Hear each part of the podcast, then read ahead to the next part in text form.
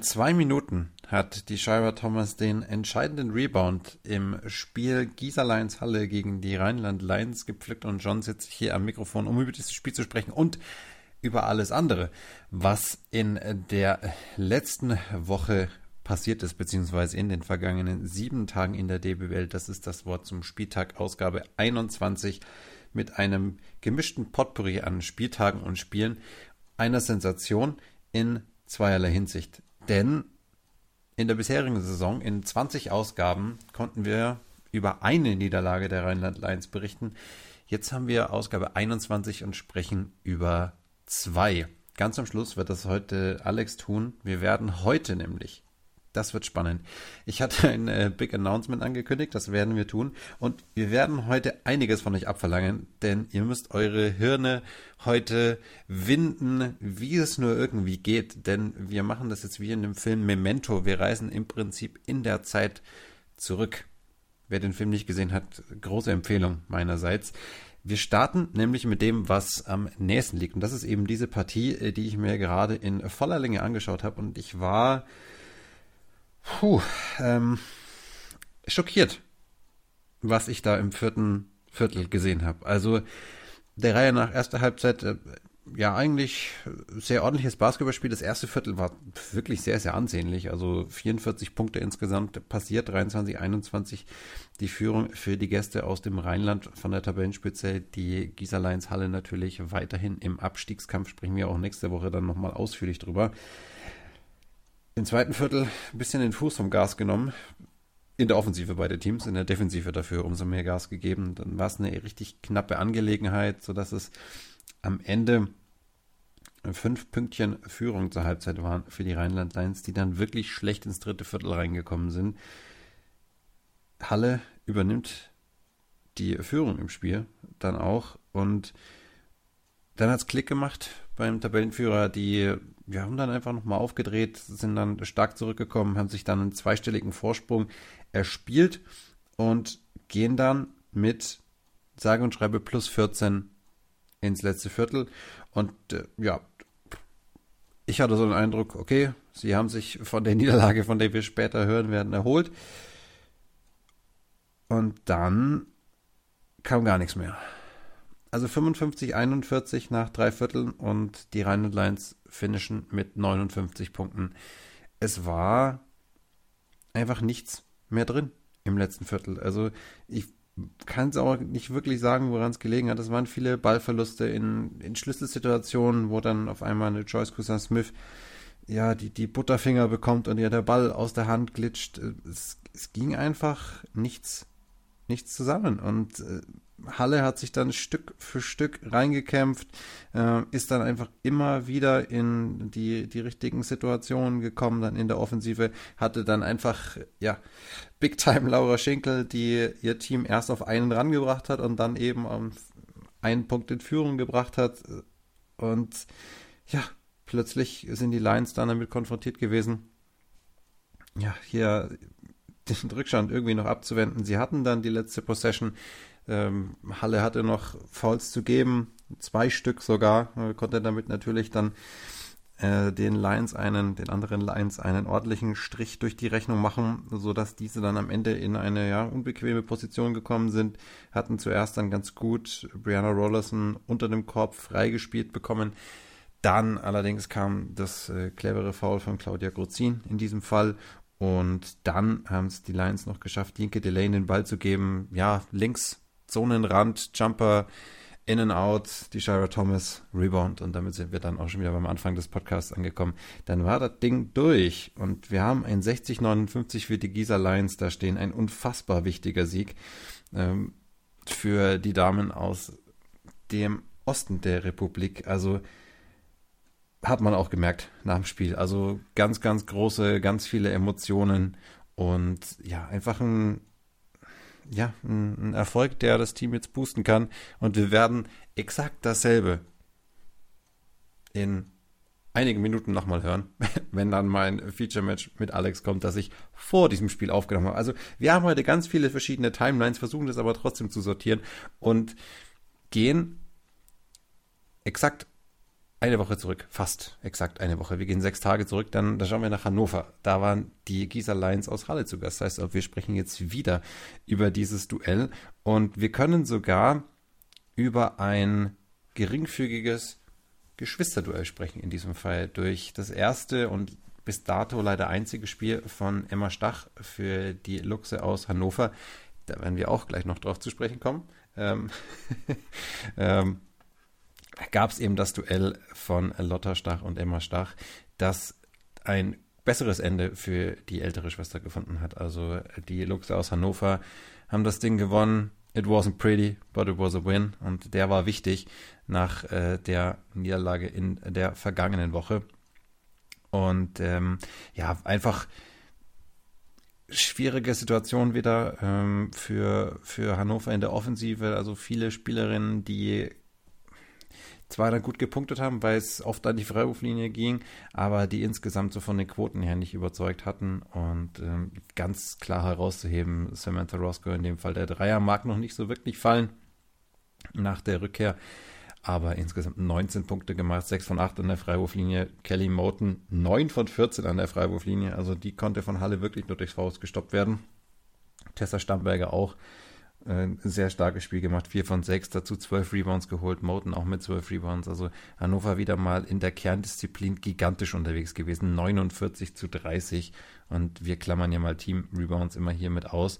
Ähm, dazu den Ball extrem gut laufen lassen, 19 Assists, bei 23 Made Field Goals. Sicherlich der ein oder andere Foul ist dabei in unserer Statistik, aber fünf Stück auf Seiten von Halle, das zeigt dann schon, ähm, ja, es spricht eine deutliche Sprache auf äh, Seiten von Halle. Die Schreiber Thomas, die eben goldene Rebounderin mit starken 16 Punkten, auch eine gute Performance von Jasmine Jill gewesen, die 14 Punkte beisteuern konnte. Ansonsten lief einfach nicht so viel zusammen bei den Gießer Lions. Äh, die haben sich trotzdem lange im Spiel gehalten, sind natürlich defensiv nach wie vor ein sehr, sehr, sehr spannendes und sehr aggressives Team und auch unbequem zu bespielen, was ja die Lions eben auch merken mussten, sodass äh, sie sich da lange im Spiel halten konnten, was auch geholfen hat. Ja, nur zehn Ballverluste über die gesamten 40 Minuten sind natürlich auch ordentlich. Aber wenn man die Effizienz bedenkt, die Hannover an den Tag gelegt hat, dann wundert man sich ja irgendwie, wo dieses Sieg abhanden gekommen ist. Und der war eben genau da im Turnover Department, nächstes Mal mit den plus sechs, die Hannover da vorzuweisen hatte, also sechs Turnover mehr. Da hilft es auch nicht, 0,9 Punkte aus jeder Possession raus äh, zu bringen, könnte man schon fast sagen, ähm, wenn man den Ball dann eben so oft abschenkt. Aber wie dem auch sei, wichtiger Erfolg. Und dann sind wir schon beim nächsten Spiel von Hannover. Also wir hangeln uns jetzt hier so in zweier Portionchen von Team zu Team durch. Unser Topspiel, leider ohne Interview diesmal. Wir haben ja unser Big Announcement hinten raus. Das braucht ein bisschen Zeit und terminlich hat es dann eben nicht so hingehauen, wie wir das uns gerne gewünscht hätten. Da große Probleme bei, bei Sam Roscoe im Abschluss 5 von 17 nur aus dem Feld gewesen. Also Freiburg hatte die Top unter Kontrolle. Ähm, auf anderen Seite war Shiori Asuma wieder außer Rand und Band. Also was die da zum Teil spielt, ist einfach albern. Also die Frau ist gefühlt 1,60 Meter groß. Ich glaube, ein paar Zentimeter mehr sind es tatsächlich. Also irgendwas um die 1,65. Und die hat eine Court Vision, als wäre sie irgendwie eine, eine Drohne, äh, die irgendwie Footage aus der Vogelperspektive gibt. Also der eine Pass ist mir in Erinnerung geblieben. Sie ist auf der rechten Seite des Courts irgendwo zwischen Mittellinie und Dreierlinie und schleudert das Ding einfach einmal Crosscourt rüber, perfekt links in die Ecke, Pfannen fertig serviert für Luisa Nufa, die dann eben nur noch mal kurz die Hitze andrehen musste und den Dreier versenkt hat. Also unglaublich. Das war, das war sensationell. Dazu wieder 25 Punkte gemacht, 9 von 20 aus dem Feld gegangen, 9 Assists gespielt, nur zweimal den Ball verloren. Unglaublich gut. Es ist einfach unglaublich gut. Da kann man sagen, was man will. Und dann haben natürlich die Eisvögel auch noch Rollenspielerinnen, die auch top sind und dann auch aufdrehen können in den wichtigen Situationen. Und das war in dem Fall Angelina Radic, die 17 Punkte gemacht hat, 7 von 10 aus dem Feld, 3 von 4 Dreier getroffen hat, dazu auch noch 7 Rebounds eingesammelt hat. Die hat einfach eine Top-Performance an den Tag gelegt. Und an dem Tag, ja, die Eisvögel mit 50% Dreierquote, das ist immer schon eine gute Voraussetzung. Und wir haben ja in der letzten Episode darüber gesprochen, welche Teams im Rebounding und so weiter und so fort gut sind. Und die Eisvögel haben es echt geschafft, Hannover Ihr habt es ja gerade gehört, 49 Rebounds im letzten Spiel. Hier hatten sie 31 und die Eisvögel deren 43. Äh, da mal ganz kurz die Rebounding-Muskeln geflext oder spielen lassen und dann gezeigt, wer, ja, wer King oder Queen im Rebounding-Haus ist und das ist ihnen in dem Spiel extrem gut gelungen. Noch ein paar interessante Performances auf Seiten von Hannover. Kelly Morton mit 13 Punkten. Tessa Stamberger macht wieder ihre effizienten 10 Punkte, wie schon in dem anderen Spiel auch wieder 4 von 6 aus dem Feld. Äh, also auf die ist Verlass. Ansonsten beim Rebounding Kelly Morton auch wieder stark unterwegs. Also ich denke mal, das ist mit, mit Shiori Azuma so absurd das klingt, die beste Rebounding Guard in der Liga. Also die greifen so unfassbar viel da ab. Äh, Sam Roscoe als Ballverteilerin genauso äh, top unterwegs gewesen wie Kelly Morton mit vier bzw. sieben Assists. Also Hannover lässt den Ball schon gut laufen und bei Freiburg läuft er eben durch die Hände von Shiori Azuma und was die anfasst. Das wird alchemiemäßig in der Regel zu Gold und so war es auch so, dass die Eisvögel nach einer mal wieder brutalen ersten Halbzeit mit 47 Punkten das Ding gewuppt haben. Also die erste Halbzeit der Eisvögel, wir haben es ja letzte Woche thematisiert in dem absurden Viertel gegen Saarlouis, die ist einfach, die ist einfach top. Und dann müssen sie es noch hinkriegen, das zu verwalten und das schaffen sie momentan. Äh, und das macht dieses Team einfach so stark. Hannover, ja, das ist eine ärgerliche Situation. Also die sind, habe ich so das Gefühl, über die gesamte Saison so ein bisschen vom Pech verfolgt. Also ich mag sowas ja eigentlich nicht zu sagen, das ist jetzt Pech oder die haben da Pech in der Situation oder äh, es ist irgendeine übergeordnete Macht, die sich da einmischt. Aber es sind jetzt, war jetzt diese lange Quarantänephase danach äh, wirklich gegen die beiden Top-Mannschaften gespielt noch in der, in der Tabelle.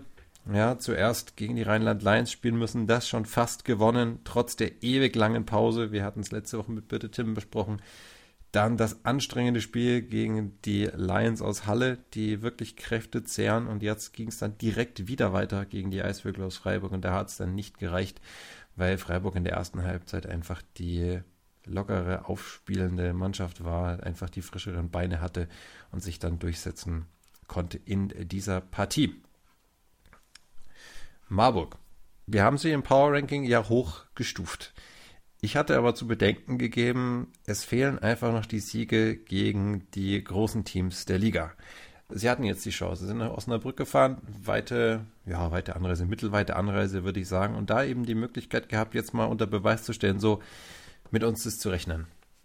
Hat nicht ganz gereicht. Ähm, Osnabrück zu Hause mit fünf Punkten Unterschied gewinnen können aufgrund eines brutal starken letzten Viertels, da 26 Punkte aufs Board gezaubert und die Schlüsselspielerinnen haben funktioniert. Jill Townsend mit 14 Punkten, sehr effizient gewesen. Milica Cuic mit 18 Zählern, richtig stark auch dabei gewesen. Drei von sechs Dreiern geschossen und natürlich die Frau, um die sich alles drehen sollte und auch tut im Spiel der Panthers aus Osnabrück, Sam Führing.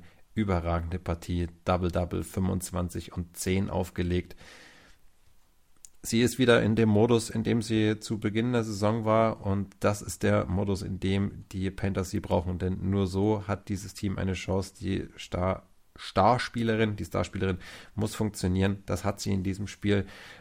Osnabrück mit kurzer Rotation, nur sieben Spielerinnen, nur Merit Brennecke und Viktoria Poros von der Bank. Frieda Bühner mit äh, ja, jetzt ihren 17 Jahren, 35,5 Minuten auf dem Feld gestanden.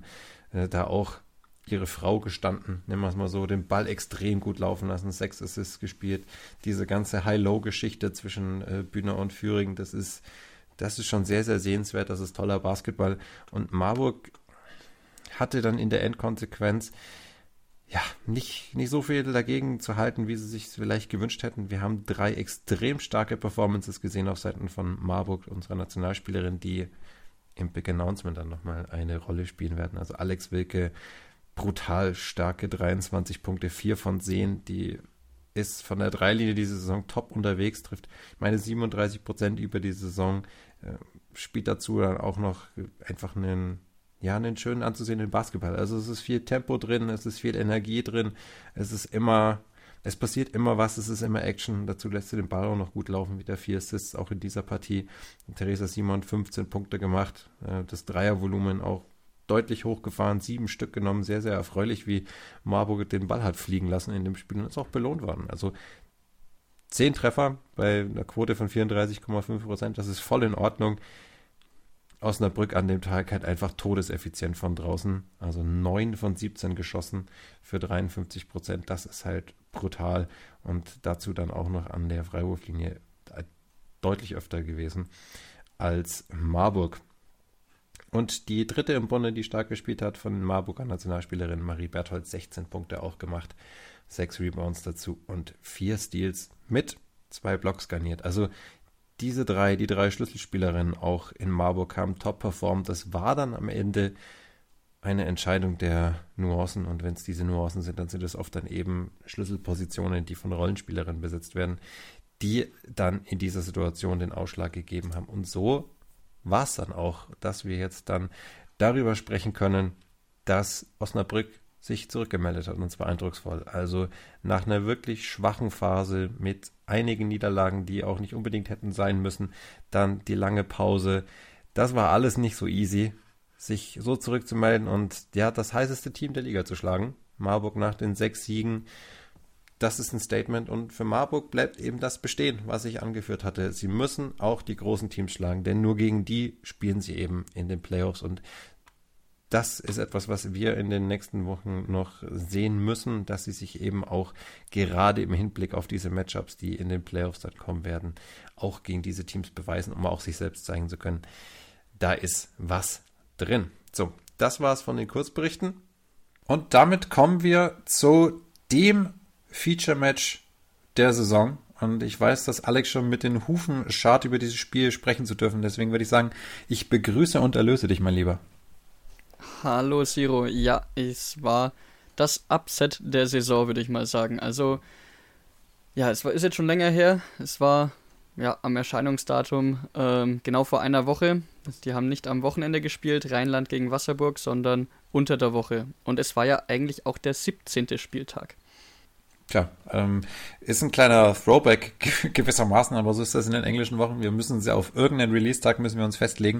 Und wir haben gesagt, wir nehmen dann eben das mit, was dann nach dem Podcast kommt. Ist jetzt ein kleiner Blick zurück, aber einer, der sich auf jeden Fall lohnt. Also das Löwenen-Duell, das so niemand hat kommen sehen. Nee, wirklich. Also Wasserburg gewinnt nach sechs Niederlagen in Folge gegen die Tabellenführer aus dem Rheinland und ja, und zwar deutlich mit 83 zu 66. Und ja, die Anfangsphase war gut von den Lions, also besonders in der Trans Transition kamen sie echt gut zu Punkten. Wasserburg hat aber auch nicht verschlafen, also sie, sie waren im Spiel, mussten aber aufpassen, dass sie dranbleiben. Und ja, das haben sie geschafft und zwar auch, weil Rollerson in den letzten drei Minuten eine Pause bekommen hat und ja, da gab es dann schon einen kleinen Bruch im Spiel von den Rheinland Lions und ja, das konnte Wasserburg wirklich mal ausnutzen. Sie sind da von minus 9 auf minus 5 Punkte rangekommen. Also schon mal ein Teilerfolg, sie sind noch voll dabei. Tja. Jetzt muss man aber auch sagen, dass Romy Bär nicht dabei war, was auch ja, im Spielverlauf dann noch wichtig war, glaube ich. Ja, das auf jeden Fall. Dazu Taylor Words Purify nur auf dem Spielberichtsbogen, nicht auf dem Spielfeld. Äh, ja, die Lions kommen noch so ein bisschen angeknabbert aus der Pause, aber dürften ja dann, ja, sag jetzt mal, für den, äh, für den Saisonendspurt, haben wir ja mit äh, Bitte Tim letzte Woche drüber gesprochen, äh, gewappnet sein. Aber was war denn dann bis zur Pause noch los? Da war ja die, die Tabellenführer-Welt noch heil und in Ordnung. Genau, also sie waren in Führung, aber auch im zweiten Viertel hat Wasserburg deutlich mehr Energie aufs Feld gebracht als die Lions. Und ja, Rheinland halt auch immer wieder mit ein paar leichten Fehlern. Rollerson vergab dann einen 1 gegen 0 Korbleger und ja, da dachte ich mir auch irgendwie, sie braucht wohl immer ein, zwei Spielerinnen, die an ihr kleben, ähm, weil sonst ist es zu einfach. Tja. Ja, dann Wasserburg ist, ja, das hat wieder Wasserburg genutzt und ist auf 26 zu 25 rangekommen. Und ja, Rollerson tut sich immer noch schwer. Also wieder ein Schrittfehler und ein Offensivfoul. Trotzdem schon neun Punkte zu diesem Zeitpunkt. Also sie haben wieder sehr viel über die Zone gespielt. Sie haben wirklich auf Rollerson gehofft und bis dahin ging es noch semi-gut. Ähm, dann gab es aber auch Entlastung von der Dreierlinie und zwar drei Dreier von Jongeling, und einen von Dilien. Ähm, ja, die beiden haben dann zwölf Punkte gemacht und die Führung dann ausgebaut wieder ein bisschen. Und bei Wasserburg klappt halt in den letzten dreieinhalb Minuten vor der Halbzeit nicht mehr so viel. Sie haben dann nur zwei Punkte gemacht und deswegen ging es mit einem 38 zu 30 Rückstand in die Kabine. Ja, also an dem, äh, also Jongeling war gut, aber an dem belgisch-flämisch muss noch arbeiten bei Jinke Delane, aber es war ja der Tipp Delane. Delane, so wie äh, Delaney, der mal bei Dortmund gespielt hat. So, und dann hatten wir ja letzte Woche schon das Vergnügen, über ein außergewöhnliches Viertel zu sprechen, beziehungsweise außergewöhnliche Minuten in einem Viertel. Da war es ja meines Wissens nach das zweite Viertel bei Freiburg gegen. Nee, war auch das dritte. Auch das dritte. War auch das dritte. Das verflixte dritte. Oder jetzt bin ich mir gar nicht mehr sicher. Jetzt hast du mich, jetzt hast du mich verwirrt. Dich aus dem Konzept oh. gebracht. Aber ist gar Stimmt, nicht so wichtig. Das war ja die erste Halbzeit. Ja. ja, es war die erste Halbzeit, da war es das zweite Viertel. Ja, du hast recht. Natürlich habe ich das. Deswegen bin ich ja auch der Chef hier. Äh, ah, viel wichtiger, viel wichtiger als das Ganze ist natürlich, äh, wann, als wann es passiert ist, ist was passiert ist. Und das war außergewöhnlich. Ja, also bei Freiburg war es ja der Favorit, der dominiert hat und hier war es Wasserburg. Und es war einfach ganz untypisch für die Lions, die ja, sich selten in solche Situationen bringen. Ähm, ja, was ist passiert? Das Viertel ging 33 zu 8 aus. Das und unglaublich eine Woche später. also ich, ich, ja, es ist mir fehlen da die Worte und den Lions fehlte einfach Romy Bär. Ja, die der Mannschaft allein mit ihrer Präsenz schon geholfen hätte, glaube ich. Und ja, auch Cousin Smith, die kann nicht jede Woche 30 Punkte machen. Also, ja, es war für die Lions daheim äh, wirklich ein Katastrophenviertel. Oder anders gesagt, Wasserburg konnte halt nochmal richtig Motivation für den Endspurt sich erspielen. Genau, gehen wir mal rein ins Viertel. Mit minus 8 ging es ja in die zweite Halbzeit und Wojtulek mit 6 Punkten. Alle ihre 14 Punkte hat sie in der zweiten Halbzeit gemacht. Und ja, Rheinland noch unbeeindruckt mit einem sehr selbstbewussten Eindruck, aber manchmal auch zu locker. Also ihr Spiel war dann ein bisschen fehlerbehaftet. Also der Amerikaner nennt das, glaube ich, sloppy. Ja, das stimmt.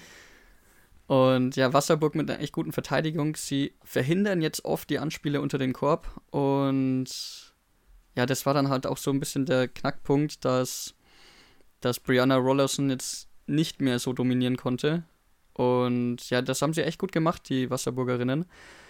Und dann schaltet sich auch noch Sarah Mortensen ein. Zwei Punkte und ein Block in der Defense. Und Wojtulek macht einfach nochmal in der nächsten in der nächsten Transition die nächsten Punkte und es steht 40 zu 40. Ja, 40 zu 40 nach zweieinhalb Vierteln. Und ja, da lag dann schon irgendwas in der Luft. Also Auszeit Rheinland. Und sie wollen wieder das tiefe, also man hat ge echt gesehen, dass sie in den nächsten Angriffen dann wieder das Anspiel auf die tiefe Position forciert haben. Aber wie schon gesagt, die Pässe sind ja echt gut verteidigt oft auch zu durchsichtig und Wasserburg war da echt top vorbereitet, top drauf eingestellt worden. Und ja, auch nach der Auszeit funktioniert das Umschaltspiel bei Wasserburg deutlich besser und sie nutzen die Überzahl immer wieder aus, nehmen den freien Halb, nehmen die freien Halbdistanzwürfe, so heißt das Wort. Ähm, ja, und die treffen sie, was jetzt auch nicht immer der Fall war in der Saison. Und ja, zwischendurch, Cousin Smith, ich hab's gesagt, ähm, sie kann nicht jedes Mal 30 Punkte machen, aber sie hat es versucht. Sie hat dann versucht, das Heft in die Hand zu nehmen, hat einen Dreier getroffen, aber das hat Wasserburg einfach kalt gelassen. Also, ja, sie haben dann einfach weiter ihr, ihren Stiefel gespielt und sich wirklich in den Rausch gespielt. Mortensen und Williams treffen einfach weiter aus der Mitteldistanz, egal ob es der Elbow oder aus der Short Corner. Ja, mal aus einem ganz normalen Setplay oder mal wieder in Transition in der Early Offense, ziemlich viel Englisch. Versuchen sie ja oft in oder meistens in Deutsch zu halten, aber die Basketball-Begeisterten, die kennen die Begriffe natürlich. Ja, und Mortensen, die Topscorerin des Spiels, trifft drei Minuten vor Ende des Viertels zum 53 zu 43. Zehn Punkte für Führung für Wasserburg. Also einfach total unerwartet.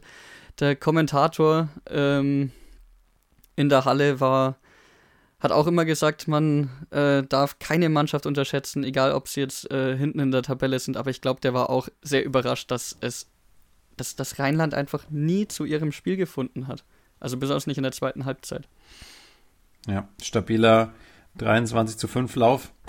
das ist ein Wahnsinn. ganz guter Turnaround. Das Witzige ist ja, es war ja dann noch nicht vorbei. Also irgendwie hatte man so den Eindruck, dass dieses Viertel einfach komplett an den Lines vorbeigelaufen ist. Also es waren einfach mal 10 Minuten Totalausfall und Wasserburg hat das aber mit einer unfassbaren Konsequenz bestraft. Und das ist ja auch was, ähm, was, was wichtig ist auch in solchen Situationen. Da wenn so ein Gegner mal schwächelt, dann muss er halt da sein. So wie jetzt hier Wochenende Fußball-Bundesliga Bochum-Bayern. Die pennen halt fünf bis zehn Minuten und dann muss er halt eiskalt da sein. Und das hat Wasserburg exzellent gemacht in dem Spiel.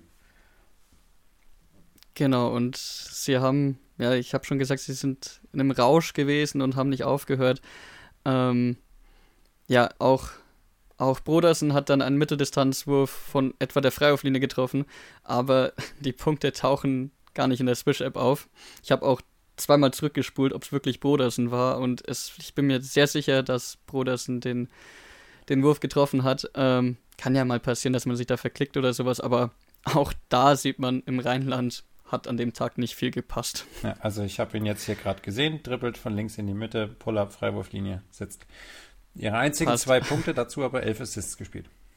Stark, stark, ja. Ähm, der Ball lief auch echt gut in dem ganzen Spiel eigentlich. Also da, ja, da war die Verteidigung von Rheinland nicht rechtzeitig da und wie du es gesagt hast, sie haben es eiskalt ausgenutzt, haben immer den freien, die freie Schützin getroffen und egal ob es Mitteldistanz oder dann auch die Dreier waren, sie haben sie getroffen und das, wie schon gesagt, das sah man auch nicht immer in dieser Saison. Und ja, auch die weitere deutsche Spielerin, ähm, Laura Hebecker, hat dann in der Schlussphase des Viertels einen Dreier eingenetzt.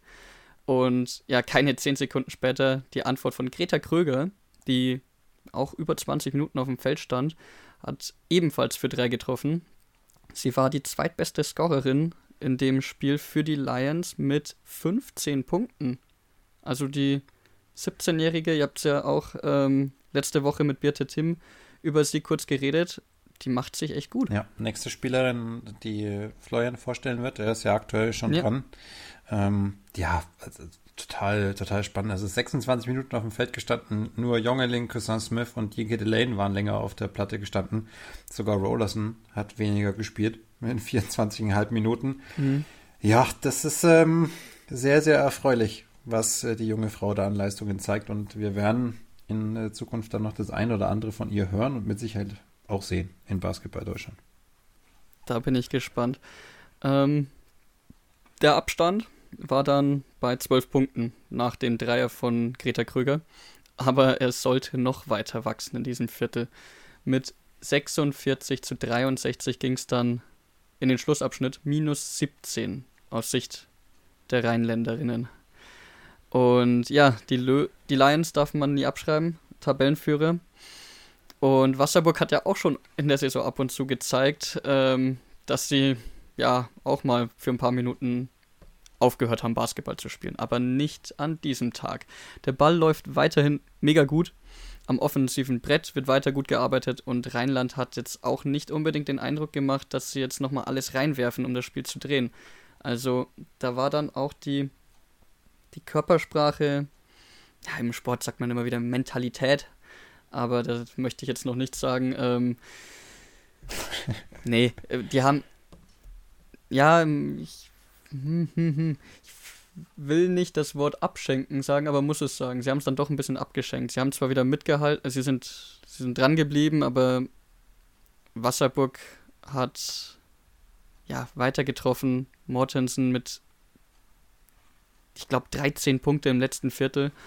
Äh, Wahnsinnsquoten, 5 von 8 Dreier und insgesamt 9 von 14 aus dem Feld für, wie schon gesagt, 24 Punkte. Michaela Williams kam auf 18, Anja Wojtulek auf 14, Laura Hebecker und Hayley Reinöl jeweils auf 12. Das sind fünf Spielerinnen, die zweistellig scoren und zwar weit, also nicht nur 11, 12, 13, 14, sondern weit zweistellig scoren. Eine sehr geschlossene Mannschaftsleistung und ja, ein hochverdienter Sieg. Ja, für eines der Sorgenkinder der Liga. Und ich habe es jetzt gerade eben schon vorgehoben. Greta Kröger hat mir trotzdem wahnsinnig gut gefallen bei, bei den Lions.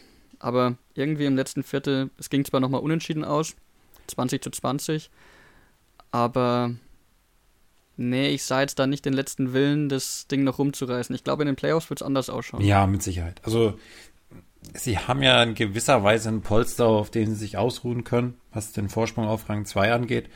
Äh, haben ja auch schon zweimal gegen Freiburg gewonnen. Also da muss ja noch einiges passieren, dass sie da äh, weggestoßen werden. Und es ist dann, glaube ich, auch nicht so einfach, dann nochmal da zurückzukommen und dann nochmal den, den Turnaround zu schaffen. Ich glaube, die waren ziemlich überrascht davon, wie Wasserburg aus der Kabine gekommen ist. Also den Eindruck hatte man dann ja auch, dass alle in der Halle irgendwie äh, mit der Kinnlade über den Hallenboden geschrammt sind. Das war ja auch für mich, also ich habe da ja ausgemacht gehabt zur Halbzeit, weil ich dann weg musste.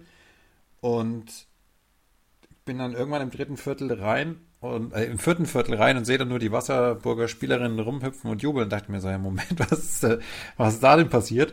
Und dann schaue ich auf den Score und denke, hey, 17 Punkte Unterschied. Zur Halbzeit waren sie acht hinten. Was war da denn los? Und dann äh, habe ich mal Kontakt aufgenommen zu Levke Brodersen, was da denn los war. Und hat sie gesagt, jo, drittes Viertel war ganz gut. und, äh, ja, äh, ganz, ganz spannend. Kann so eine, also wir haben ja schon mal über den Befreiungsschlag gesprochen mit Sophie Perner damals in der Vorrunde. Das hat ja nicht so gut funktioniert. Vielleicht war es das jetzt der Moment. Am Sonntag Riesenspiel für Wasserburg, Alex. Riesenspiel, ja. Genau, habe ich auch, ich habe auch in die Zukunft geschaut und da geht es gegen den direkten Konkurrenten, gegen den Abstieg und zwar nach Göttingen. Wieder ein Auswärtsspiel. Und ich sehe zwei Vorteile für Wasserburg. Einmal, sie haben sich selber bewiesen, dass ja, sie erstklassig sind und mit dem Sieg jetzt letzte Woche. Und sie haben zehn Tage Zeit, sich auf dieses Spiel vorzubereiten. Sie haben jetzt am Wochenende nicht gespielt und Göttingen spielt heute Abend, wir kommen ja am Mittwoch raus, heute Abend in Herne und haben dann halt nur eine kurze Woche für die Vorbereitung. Jetzt meine Frage an dich, was spricht für Göttingen, dass die das Spiel reißen? Die Frage ist, wer spricht für Göttingen?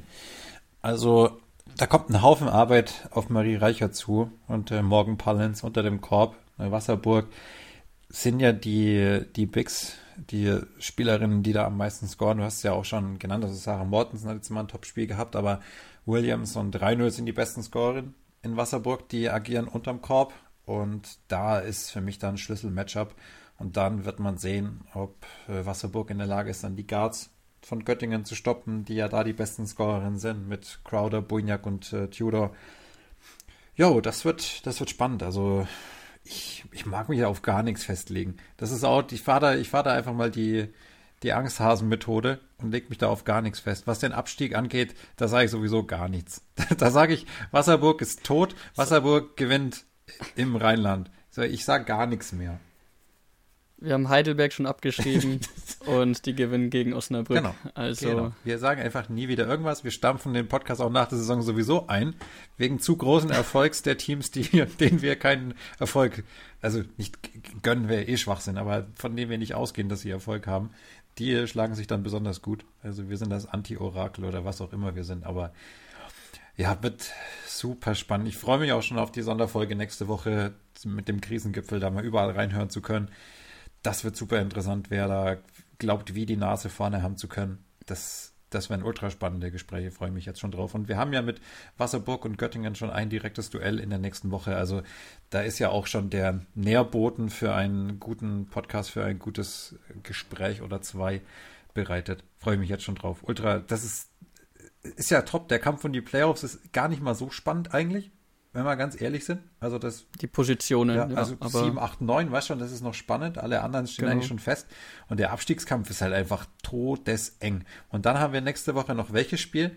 Wir haben noch Düsseldorf gegen Halle. Also die vier spielen alle gegeneinander. Ist der Hammer. Also top, top Spieltag. Hätten wir uns nicht besser aussuchen können für den Krisengipfel, als wäre es geplant gewesen, ha? Ja, weiß nicht, ich glaube nicht. Nee. so gut sind wir im Planen auch. Nee, wir doch nicht. Okay, ich würde sagen, aber das, das Feuer drin, da freue ich mich auch drauf. Und ich freue mich auch auf weitere Überraschungen. Ich möchte, dass die, dass die unten ähm, auch noch ein bisschen in die Positionskämpfe in den Playoffs eingreifen und sich selber natürlich dann halt auch irgendwie versuchen zu retten. Also ich, ich da ist noch, da ist noch richtig Endspurt, ja, ähm, wie kann man sagen? Futter ist noch gegeben. Da ist noch richtig. Das, was hast du Futter gesagt? Futter ist noch gegeben. Sagt man so, für einen spannenden Abstiegskampf. Der Nährboden genau. ist bereitet. Popcorn, Popcorn ist bereitgelegt. Das stimmt, das ploppt schon hinten in der, in der Küche. Gut, ich würde sagen, Haken dran an dieses außergewöhnliche Feature-Match. Vielleicht das äh, featurigste Feature-Match, das wir bisher hatten, wo es sich auch gelohnt hat, mal richtig, richtig lang und äh, ja, tiefer drauf zu schauen, gerade weil wir ja kein Interview beim Live-Match hatten und das vorne alles so kurz ist. Aber wir sind natürlich jetzt hier, wenn ihr da so ein bisschen auf eure Podcast-App schaut, wir sind auch noch nicht am Ende angekommen. Ich bin auch noch nicht bereit, den guten Alex gehen zu lassen, denn ich habe ja ganz großspurig wie es ja meinem Naturell entspricht, in unsere Instagram-Story reingepackt, dass wir ein Big Announcement haben. Alex, was würdest du sagen, wie big ist dieses Big Announcement? Ist es sehr, sehr big? Es ist sehr, sehr big. Es ist, es ist schon, schon cool. Also, da haben wir uns, haben wir, haben wir eine gute Idee gehabt, glauben wir. Und ich hoffe, dass euch das auch gefällt. Ja, also wir haben im Hintergrund mal so ein bisschen gearbeitet in den letzten Wochen. Ähm, wir haben unsere beiden Hirne mal zusammengezapft und dann tatsächlich ein etwas besseres Ergebnis erzielt, als wenn wir es einzeln machen. Also da funktioniert scheinbar eine, eine Parallel- oder Reihenschaltung oder was auch immer in Physik nicht so gut aufgepasst, weil es mich nicht interessiert hat. Viel wichtiger ist, es wird dieses Jahr etwas geben, was es meines Wissens nach noch nicht gab in der DWWL. Äh, und natürlich ist es dann auch unsere Aufgabe, das zu machen, weil wer sollte es sonst machen? Also ich weiß, wer es sonst machen sollte, aber wir machen es einfach mal. Es wird dieses Jahr ein All-Star-Game geben ohne Game. Also ein fiktives All-Star-Game. Virtuell im Prinzip. Wir werden am Freitag, übermorgen, ein Voting online stellen, bei dem ihr aus 40 Spielerinnen bis zum nächsten Sonntag, gemeint ist der 27. Februar, also der vorletzte äh, Februar in dem Fall, also vorletzte Februartag, die Welt geht noch nicht unter, hoffe ich, Daumen sind gedrückt, ähm, da könnt ihr dann abstimmen. Und zwar haben wir das Ganze aufgeteilt in 20 zu 20, um das ein bisschen aufzudröseln und haben uns mal an der NBA zum Beispiel orientiert. Ähm, die machen das ja mit Eastern und Western Conference. Und weil eine Teilung Deutschlands in Osten und Westen keinen Sinn macht, das haben wir schon mal versucht, das war kein Das hatten wir Projekt. schon mal probiert. Genau. Ist nicht so aufgegangen. Machen wir nicht, machen wir was Neues. Wir machen Norden und Süden. Äh, da müssen wir dann irgendwo die Linie ziehen. Das ist jetzt nicht komplett akkurat. Also es sind jetzt Teams im Süden dabei, die sich vielleicht eher im Norden sehen. Oder andersrum. Kann ich jetzt nicht beurteilen. Aber unsere Einteilung sieht folgendermaßen aus. Also wir haben im Norden die Rheinland-Lions, wir haben Göttingen, wir haben Herne, wir haben Hannover, wir haben Halle, wir haben Osnabrück, wir haben Düsseldorf. Das müsste es, glaube ich, gewesen sein, wenn ich jetzt niemanden vergessen habe. Aber da haben wir auf jeden Fall die Linie gezogen. Und ähm, im Süden, ja, im Süden haben wir. Im Süden haben wir. Ja, kannst du machen, Alex. Was haben wir im Süden? Genau. Im Süden haben wir Marburg, Heidelberg, Nördlingen, Keltern, Saarlouis, Freiburg und Wasserburg. Ja. Also vieles ist davon echter Süden, manches ist nicht ganz so südlich. Ähm, das muss man zum Beispiel bei Marburg sagen, aber es ist halt noch südlicher als ja, Halle zum Beispiel. Deswegen haben wir die in den Norden geschoben. Aber Gut, ist, glaube ich, nicht so wichtig. Viel wichtiger ist, wer da so zur Wahl steht. Wir werden jetzt nicht alle 40 Spielerinnen nennen, denn ich mag jetzt nicht eine Liste vorlesen von 40 Spielerinnen, sondern ich erkläre noch so ein bisschen, wie das ganze Voting funktioniert. Also es gibt jeweils einen Backcourt und einen Frontcourt, eine 3 zu 2 Aufteilung. Damit diese 3 zu 2 Aufteilung auch in den Kandidatinnen fair repräsentiert ist, stehen jeweils im Norden und im Süden zwölf Spielerinnen zur Wahl für den Backcourt. Drei davon können gewählt werden. Es wird ein Fanvoting geben. Dafür seid ihr zuständig. Den Link findet ihr dann bei uns in der Bio und immer wieder mal in der Story. Und vielleicht auch bei eurem Lieblingsteam in der Story ab und zu. Und es wird ein Expertenvoting geben. Ich würde uns beide einfach mal als Experten benennen. Alex, ich bin mal so forsch. Und dann kommen noch ein paar ausgewählte Persönlichkeiten dazu, Medien, sage ich jetzt mal, andere Podcaster und Coaches. Und äh, schauen wir mal, vielleicht auch der eine oder andere offizielle noch. Ähm, das wird dann ganz also, spannend. Also die wahren Experten dann. Die sich wirklich auskennen mit Basketball. Die auch wissen, was es heißt, wenn der Schiri die Arme überkreuzt. Ich schreie einfach immer nur, hey, Schiri! das ist meine Reaktion. Als neutraler Zuschauer immer gegen die Schiedsrichter stänkern. Ähm, so unsportlich muss man sein. Nee. Also ich hocke mich dann immer in den Schiedsrichter-Fanclub und feiere jede, jede Aktion kommst dann immer, der Schiedsrichter. Immer in grau-schwarz dann zu, zum Spiel auch. Genau. Sehr gut. Ähm, das Ganze wird dann 50-50 aufgeteilt. Also eure Votes werden gezählt. Wir haben einen Fragebogen, also so ein Google Doc, in dem man das Ganze machen kann. Da könnt ihr dann abstimmen. Ihr könnt da auch so oft abstimmen, wie ihr möchtet. Also wenn ihr unbedingt Spielerin XY da drin sehen wollt, dann könnt ihr euch auch gerne die Finger wund tippen. Das Ganze läuft auch komplett anonym ab. Ihr müsst euch dann nicht mit einer Mailadresse registrieren. Die steht zwar da, weil das glaube ich daran liegt, wenn man auf den Drive zugreift. Ich weiß aber auch nicht, wie das, wie das äh, da komplett ist, weil ich ja das Ganze hier erstellt habe und deswegen auch immer mit unserem Account angemeldet bin. Wie dem auch sei, viel wichtiger, zwölf Spielerinnen zur Auswahl für den Backcourt im Norden und im Süden, acht Spielerinnen zur Auswahl für den Frontcourt, also Posts, Bigs, Center, Forwards, wie man sie auch immer bezeichnen möchte. Davon werden es dann zwei ins Team schaffen, sodass wir am Ende ja drei Starterinnen auf den Flügeln oder den Guard-Positionen haben und zwei Starterinnen. Und dann werden wir das Ganze in einem Podcast besprechen, Alex und ich. Wir werden mal schauen, welches Team sich da besser schlagen würde. Wir gehen dann so ein bisschen durch. Also machen dann virtuelles All-Star-Game. Das wird dann auch ganz spannend, wer sich da durchsetzt. Ähm, ich verrate mal so, es wird mein Team sein. Und ähm, dann, äh, ja, wenn wir mal sehen, wer da so reingewählt wird. Ich würde sagen, wir nehmen mal noch so drei Bankspielerinnen oder vier Bankspielerinnen nehmen wir noch mit. Die können wir ja mit reinnehmen, können da so ein bisschen veröffentlichen, wer da so die meisten Votes abgecasht hat. Und dann ähm, würde ich sagen, tauchen wir doch mal in die Spielerinnenliste ein, Alex. Oder möchtest du noch irgendwas hinzufügen? Also ich kann eins versprechen, wenn wir die Bankspielerinnen noch dazu nehmen, dann ja, dann ist es eine sehr, sehr tiefe Mannschaft. Also das ist, sind echt ja, also Top-Spielerinnen, die dabei sind. Und ja, es ist ja nicht umsonst ein All-Star-Game. Und vielleicht, wenn, wenn das All-Star-Team All äh, feststeht, können wir mal die zehn Medals anschreiben. Und vielleicht haben die ja Bock, sich irgendwo zu treffen. und wir veranstalten das Talking the Game All-Star Game. Haben ja sonst nichts zu tun, wahrscheinlich. Ja, ja. Ne, es sind alle Stars, klar. also ich würde einfach mal ein bisschen in den Norden eintauchen im äh, Backcourt im Norden, da kommt man ja um einen Namen nicht außen rum. Das ist natürlich äh, Joyce Cousin Smith, an der kommst du nicht vorbei. Das ist ja eine der überragenden Figuren in der Liga in dieser Saison. Und äh, ja, was, was ein bisschen ärgerlich ist ähm, für, für ja, manche Teams, dass sie eben nicht so viele All-Stars dann haben. Wir gucken dann natürlich auch so ein bisschen auf ja, individuelle Performances. Wir haben ja die Liste erstellt, Alex und ich, also von Halle haben wir insgesamt nur eine Spielerin mit ähm, Ailey Simpson, die da eben zur Wahl steht.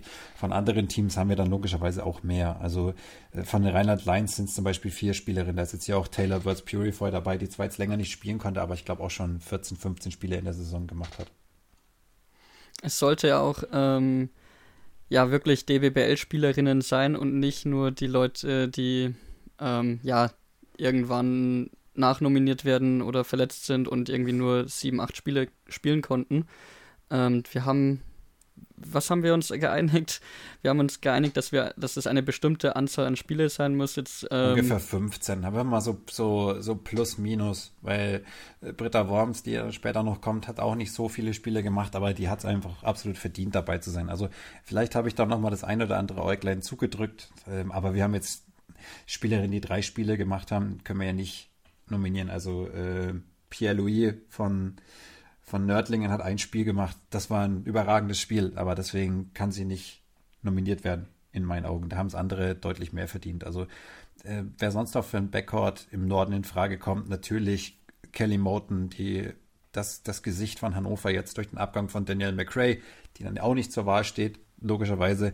Und aus deutscher Sicht erfreulich, wir haben hier Jennifer Crowder zur Wahl, aus Göttingen und Laura Zolper aus Herne. Das heißt, wir können dann auch so ein bisschen Lokalkolorit einfließen lassen. Tarasava zum Beispiel aus Hannover ist noch dabei.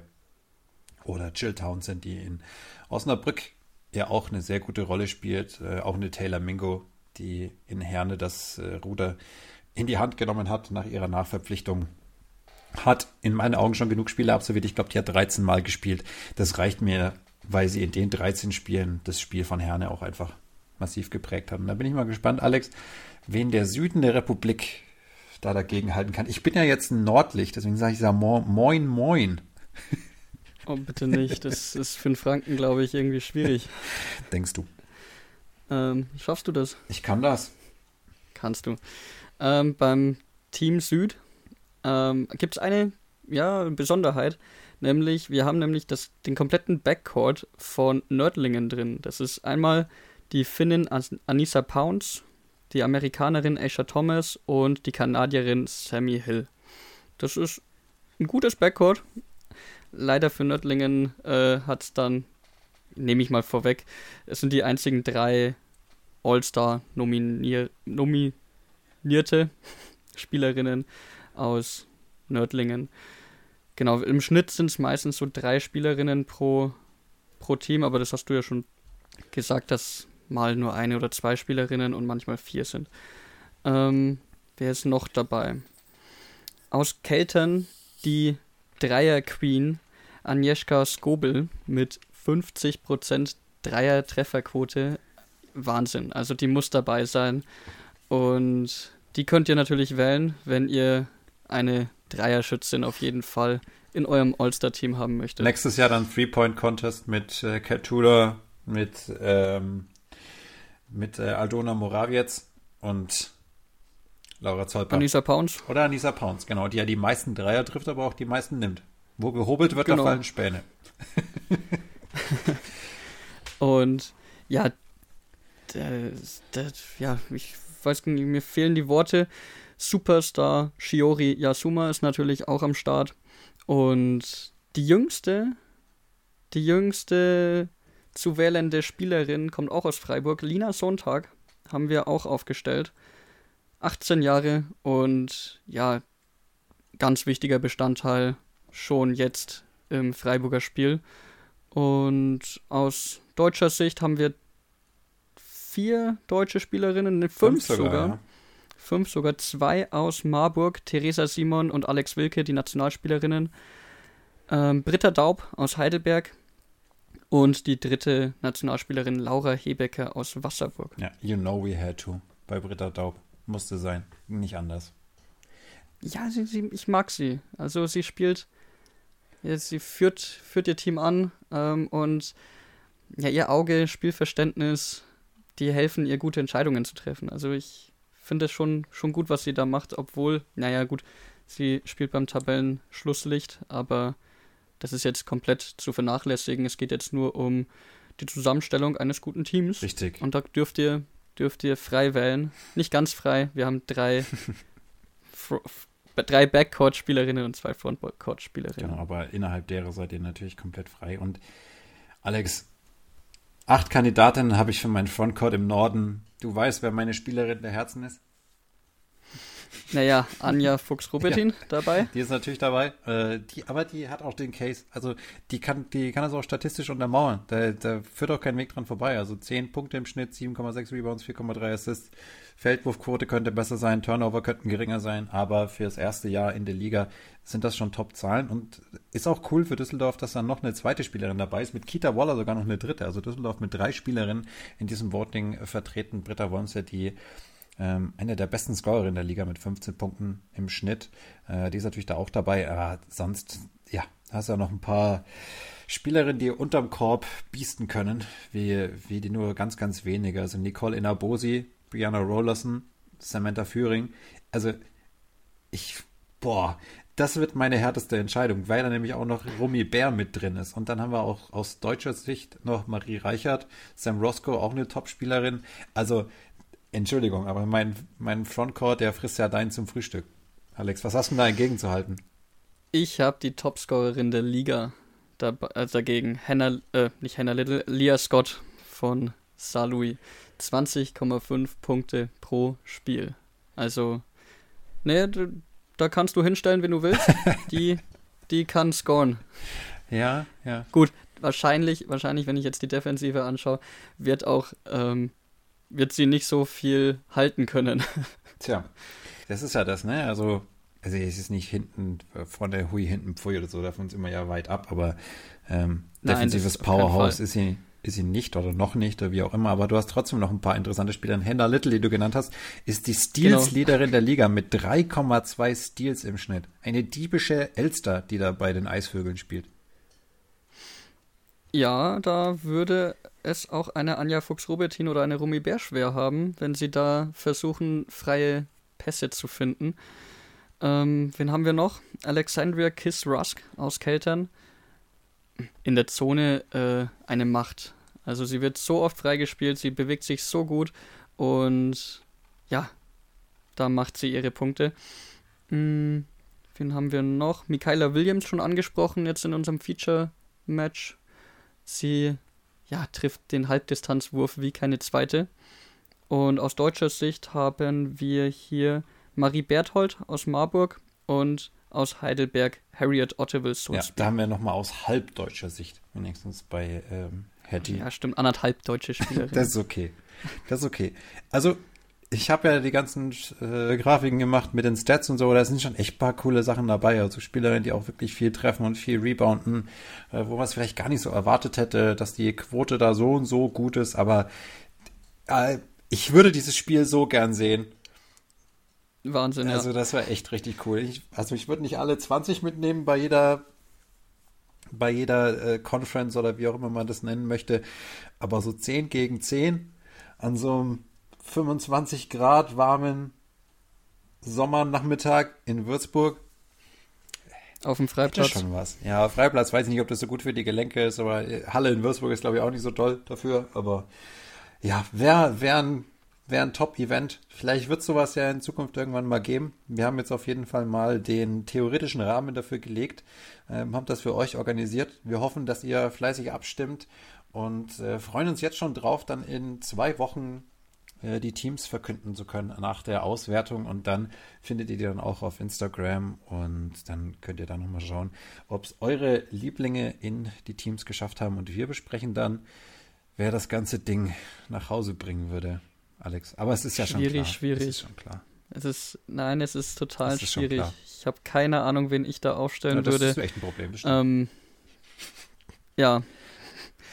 Es sind so viele tolle Talente dabei und ja, man muss schon sagen, die DBBL macht auch so Spaß. Das stimmt, das stimmt. Also auch ähm, die allgemeine Qualität in der Liga ist deutlich besser geworden. Also ich habe letztes Jahr einiges gesehen, ähm, was Wasserburger Spiele anging. Natürlich sind die schwächer als in der letzten Saison, das ist klar, aber bei den Abgängen ist das auch kein Wunder. Aber die allgemeine Qualität in der Liga, und das bestätigen uns ja unsere Interviewpartnerin auch immer wieder, ist deutlich hochgegangen. Und das, das macht Freude und gibt uns, gibt uns Hoffnung, dass wir in den nächsten Jahren vielleicht auch das eine oder andere deutsche Team dann mal wieder international vertreten sehen und sich vielleicht dadurch langfristig auch die Nationalmannschaft äh, wieder, wieder ein bisschen äh, ja, ins internationale äh, Top-Tier irgendwie einsortieren kann ähm, und dann man vielleicht an vergangene Erfolge anknüpfen kann. Ja, dann bleibt eigentlich nur noch euch ja, viel Spaß beim Abstimmen zu wünschen. Alex, dir ein gutes Händchen bei der Auswahl. Ich weiß noch nicht, was ich mache. Ich werde es vermutlich äh, erst am 27. Final machen. Ich schaue mir noch ein bisschen was vorher an, äh, weil ja wir ja nur eine Stimme haben und nicht so oft abstimmen können, wie wir, wie wir das gerne möchten. Das muss schon wohl überlegt sein, wen ich da ins Rennen schicke. Und ich kann es ja manipulieren. Ich, ich gebe dir einfach schwächere Spielerin. das ist taktisch wird da gewählt. Naja. Nee, schaut, dass ihr fair seid, dass ihr ein, zweimal abstimmt, nicht 28 Mal oder so. Das wäre vielleicht noch cool, aber ja, und sonst äh, viel Spaß beim Auswählen. Ich, ja, es ist total schwer. Ich bin auch, ich bin auch sehr unentschlossen, welche Teams ich ins Rennen schicke. Aber ich freue mich schon drauf. Tja. Und dann würde ich sagen, schnallen wir uns jetzt mal an für die spannende Schlussphase in der DBBL und hören uns dann nächste Woche zum Krisengipfel wieder und in der Woche darauf erfahrt ihr dann, wer es in die All-Star-Teams geschafft hat. Bis dahin eine gute Zeit, macht's gut und auf Wiederhören.